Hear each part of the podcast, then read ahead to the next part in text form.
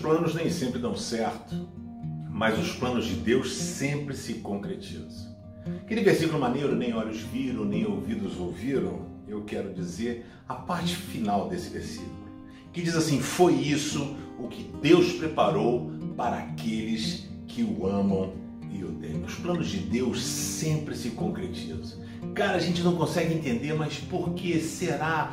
Não sei, talvez a gente tá perdidaço, mas Deus está encontrado, Ele sabe onde Ele está, Ele sabe o que Ele pode fazer.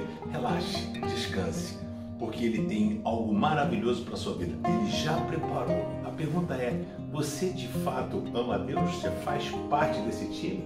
Daqueles que amam e temem ao Senhor? Esse é o melhor time. É o time que você pode e deve jogar.